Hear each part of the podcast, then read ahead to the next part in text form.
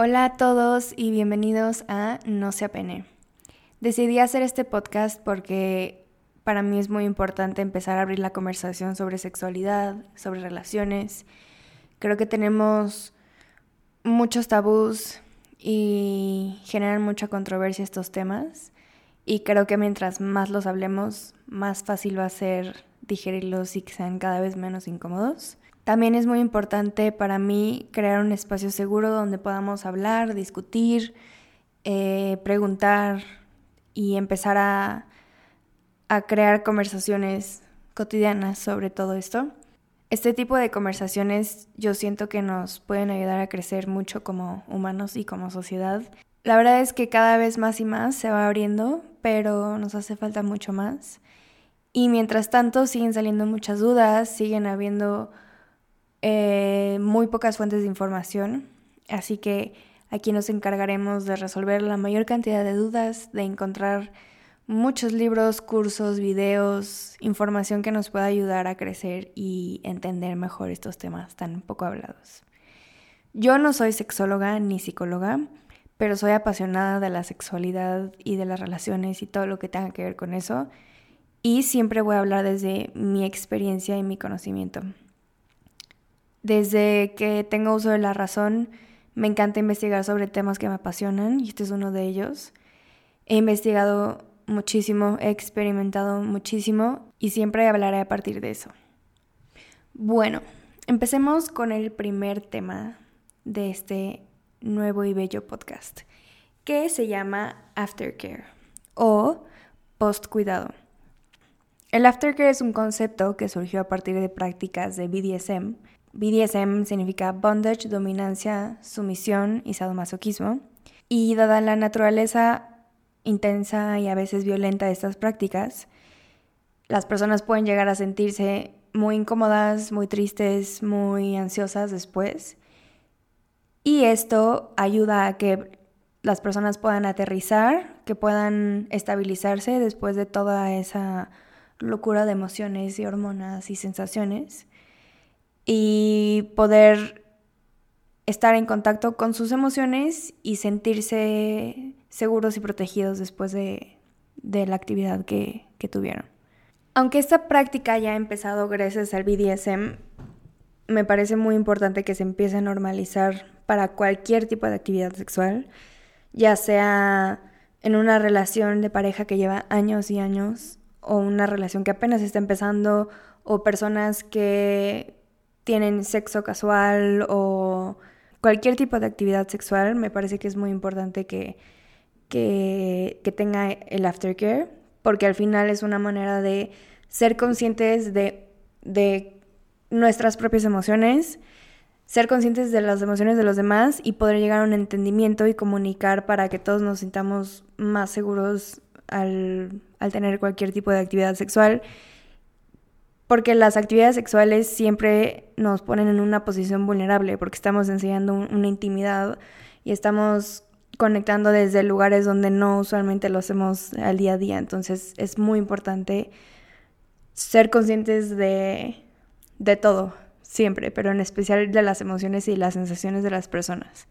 Es muy normal que después del rush químico que pasa por el cerebro, después de cualquier actividad sexual, empiece un declive de todas estas emociones que va bajando y empiecen sensaciones como de incomodidad, de mm, tristeza muy profunda, de disforia, de disforia corporal o de disforia emocional.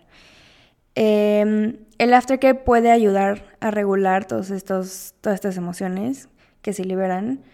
Em, usualmente se libera oxitocina, dopamina, prolactina y otras hormonas más.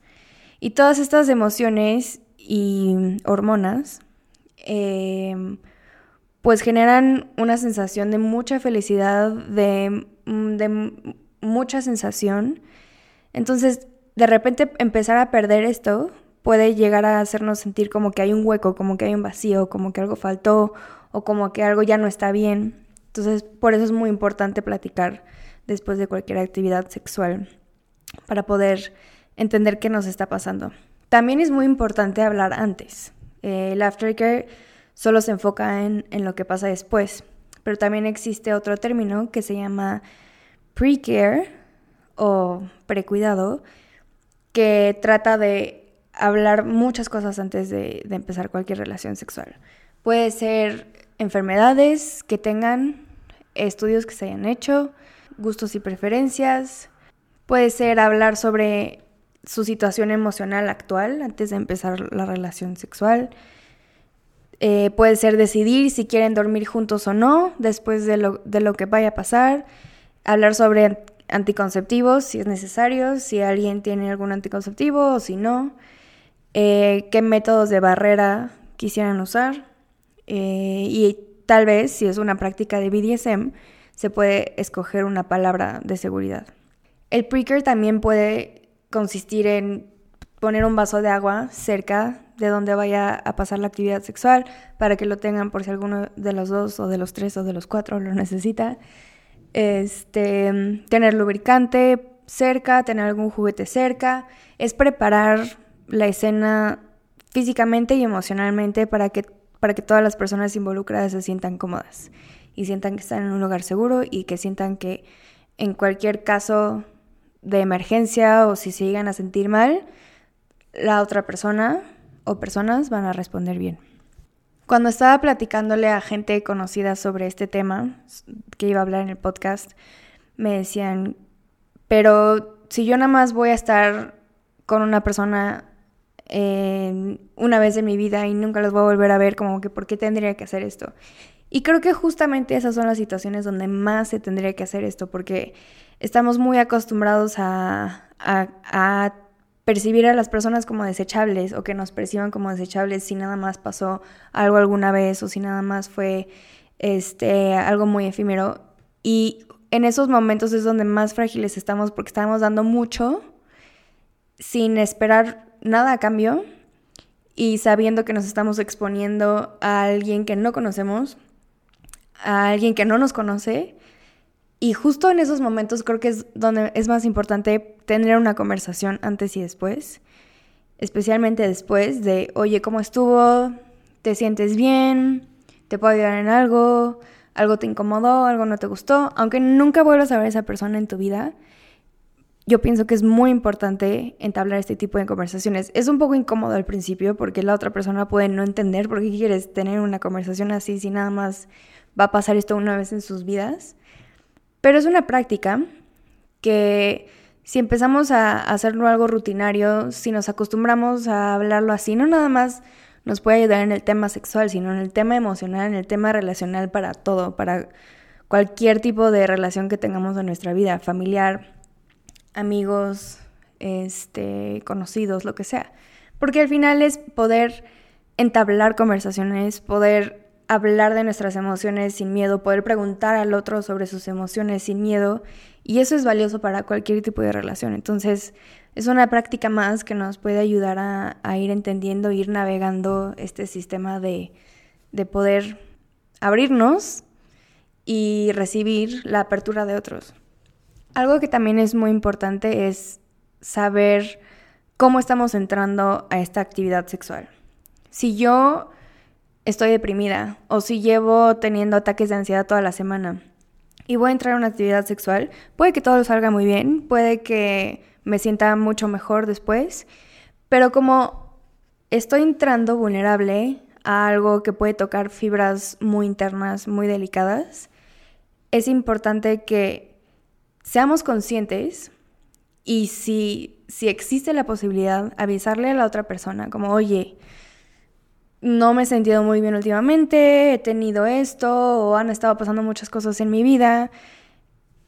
No te asustes si de repente te, pido que paremos o si necesito un poquito de espacio porque necesito llorar porque algo surgió en mí. Es muy normal que eso pueda pasar, especialmente si estamos vulnerables. Y es muy importante que podamos avisarle al otro. Obviamente lo más importante es que nosotros sepamos lo que está pasando por nuestra mente y por nuestras emociones antes que nada, pero ayuda mucho y, genera un espacio muy cómodo y muy seguro poder, poder decir estas cosas con facilidad y con neutralidad.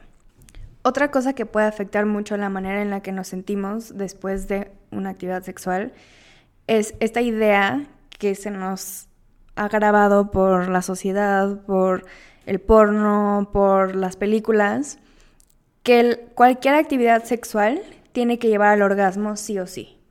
Y que debe de ser un performance y que debe de ser de cierta manera y que si no es así, fue un fracaso. Y eso no es así. El, el punto de cualquier actividad sexual es pasarla bien, disfrutar, tener placer, tener un momento de conexión.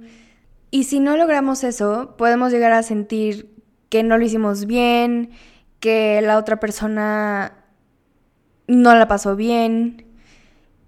Entonces, es justamente estas conversaciones antes y después ayudan mucho a saber qué quiere el otro desde antes de que pase la actividad sexual. Y después de que pase la actividad sexual, saber si le gustó o no, y si, y si hay algún cambio que le gustaría hacer o si estuvo perfecto y así, y así se queda. Esas conversaciones son muy importantes porque deja de afectar nuestra autoestima si la otra persona la pasó bien o no, porque ya entendemos que la otra persona está en su mundo, tiene sus gustos específicos y nosotros estamos intentando entenderlos. Nunca vamos a poder entender 100% a alguien, nunca vamos a poder estar en su mente y mucho menos en su mente sexual, que es un mundo muy muy complejo. Así que ir entendiendo poco a poco lo que le gusta a la otra persona, empezar a, entablar conversaciones muy cotidianas hablando sobre gustos y preferencias es muy importante para no sentirnos como que no lo hicimos bien, como que algo nos faltó. Em, se puede evitar muy fácilmente teniendo este tipo de conversaciones. Algunos tips para el aftercare y para el precare. Obviamente el primero y la regla de oro es el consentimiento, saber si la otra persona quiere participar o no. Y si hay algún pequeño indicio de duda, mejor no hacerlo. Porque mm, existen personas que les cuesta trabajo, o incluso nosotros mismos a veces nos puede costar trabajo decir, la verdad no quiero. Pasa muy seguido que a veces es muy incómodo decir, ¿sabes qué? Creo que no. Entonces, hay que ser muy perceptivos y, realmente, aunque la persona nos esté diciendo que, que sí, puede ser que internamente esté como intentando gritar que no, ¿no? O intentando intentando decir que no, pero que le cueste mucho trabajo. Entonces hay que poner mucha atención en las señales que nos pueden dar otras personas. Y obviamente lo primero es entablar la conversación, preguntar, ¿quieres, no quieres? Y, y cómo lo quieres, ¿no? Bueno, hay muchas personas que necesitan mucha cercanía después de cualquier actividad sexual, como acurrucarse, como dormir juntos, como quedarse hablando un rato en la cama o en donde sea que estén. Este, pero también existen otras personas que necesitan distancia y espacio para volver a estabilizarse. Cualquiera de los dos es muy válido. Eh, lo importante es comunicarlo, saber qué necesita la otra persona y saber qué necesitas tú. Tal vez tu pareja necesita acurrucarse siempre y tal vez tú necesitas espacio siempre. Y pueden llegar acuerdos como, bueno, a ver, hoy me siento bien como para acurrucarme contigo un ratito, pero ya después me das mi espacio porque necesito respirar y regresar a mí. O al revés, mm, yo me quiero acurrucar, pero te doy tu espacio y después vienes y te acurrucas conmigo. El punto es llegar a acuerdos para que, para que todas las personas involucradas puedan sentir que están siendo escuchadas y protegidas. Bueno, estas son algunas ideas de cómo se puede ver el aftercare. Puede ser tomar un baño juntos, pedir algo de comer, em, hidratarse, tomar agüita, electrolit, ver una película, hacerse un masaje, Em, tener una conversación. Em, no tiene que ser a fuerza sobre lo que acaba de pasar, puede ser una conversación sobre lo que sea que los haga sentir conectados de nuevo, eh, acurrucarse, darse un poquito de espacio, platicar sobre lo que les gustó, sobre lo que no, leer algo juntos. Hay muchas opciones y cada quien, cada quien puede explorar lo que, lo que necesite. Hay muchas maneras de ver el aftercare, el punto es encontrar lo que a ti te sirva, lo que a ti te guste, lo que tú necesites y poderlo transmitir a la otra persona. Algo que puede pasar, como mencioné antes, después de una actividad sexual se llama disforia postsexual. Y esto es cuando alguien siente ansiedad o tristeza, incluso después de alguna actividad consensual, y que haya sido positiva. Esto usualmente es causado por otros factores externos a la actividad sexual, como un trauma o algún problema psicológico, como lo que les decía, que tal vez llevo un mes deprimida y no voy a estar bien tal vez en cada actividad sexual que tenga. Tal vez voy a necesitar tener un poco más de espacio o tal vez eh, voy a necesitar frenar por completo la actividad sexual porque no me estoy sintiendo bien. Em, o tal vez después de la actividad sexual mm, entra la disforia posexual y empiezo a sentir sensaciones de culpa o de angustia o, o como que lo que acaba de pasar no estuvo bien cuando, cuando la actividad realmente fue positiva y fue consensual. Es muy importante saber diferenciar si la actividad sexual realmente fue positiva o negativa y si realmente fue consensual o no. A veces no nos damos cuenta y hacemos las cosas en automático y ni siquiera nos cuestionamos si lo queríamos hacer o no. Entonces es importante empezar a generar este criterio para que no nos pase tan seguido esta sensación de disforia postsexual. Pues básicamente el aftercare es una rutina de conciencia, de seguridad, de responsabilidad que beneficia a todas las personas involucradas, ¿no? Como les decía, no nada más se puede quedar en el, en el área sexual, sino que aplica a todas las relaciones. Es algo que mientras más practiquemos, más fácil va a ser. Las primeras veces tal vez va a ser un poco incómodo y va a ser como, no puedo creer que estoy hablando de esto con una persona que acabo de conocer. O no puedo decir que lleve siete años de relación y apenas lo estemos hablando, pero no importa el momento, no importa con quién, no importa si la actividad sexual fue mínima, si nada más fueron besos, si fue una actividad súper intensa de BDSM, no importa. El punto es siempre hablar antes y después. Ya que agarras práctica, la verdad es que no toma mucho esfuerzo, incluso en automático el, el cerebro empieza a hablar y decir, oye, por cierto, te quería platicar. Hoy no me gustó porque sentí que no estabas presente. O por ejemplo, hoy me encantó porque sentí que, estábamos conectados, que me escuchaste, me sentí muy segura, em, lo que sea. El punto es empezar a practicarlo cada vez más y más y más. Y el punto de esto es cuidarnos entre todos. Mientras más conscientes seamos de nuestra sexualidad, de nuestras necesidades en el mundo sexual, de las necesidades de los otros, cada vez se nos va a ir abriendo más y más el horizonte y cada vez vamos a poder entender más y cada vez vamos a poder sentirnos más seguros y más cómodos a explorar nuevas cosas, a cuidar nuestros cuerpos, a cuidar nuestra salud sexual. Todos los beneficios que vienen de esto son infinitos, así que de verdad los invito a practicar esto. Puede ser un poco difícil al principio, no se rindan. Perseverancia es lo más importante. Yo la verdad es que no llevo mucho tiempo haciéndolo. Creo que conscientemente lo llevo haciendo tal vez uno o dos años y todavía me cuesta trabajo porque, porque no estoy acostumbrada a decir que algo no me gustó o que algo no fue de la manera en la que me hubiera gustado a mí que fuera o que me sentí incómoda. Y cada vez más voy viendo que soy más consciente de las cosas que me ponen incómoda y de las cosas que, que sí no me gustan. Entonces esto realmente ayuda a ser más autoconscientes, a proteger a los demás y a empezar a tener conexiones un poco más genuinas y más cuidadas. Bueno, eso es todo por este episodio. Muchas, muchas gracias por escuchar. Estoy muy emocionada porque vienen temas muy interesantes, muy entretenidos, como foreplay, higiene, meditación orgásmica, el piso pélvico, BDSM, justamente, tantra, enfermedades, infecciones, squirting, juguetes y muchas cosas más. Espero que les haya gustado y sigan escuchando. Si les gustó, compártanlo. El Instagram es Nosapene Podcast y viene un episodio cada semana. Muchas gracias. Nos vemos en el siguiente. Bye.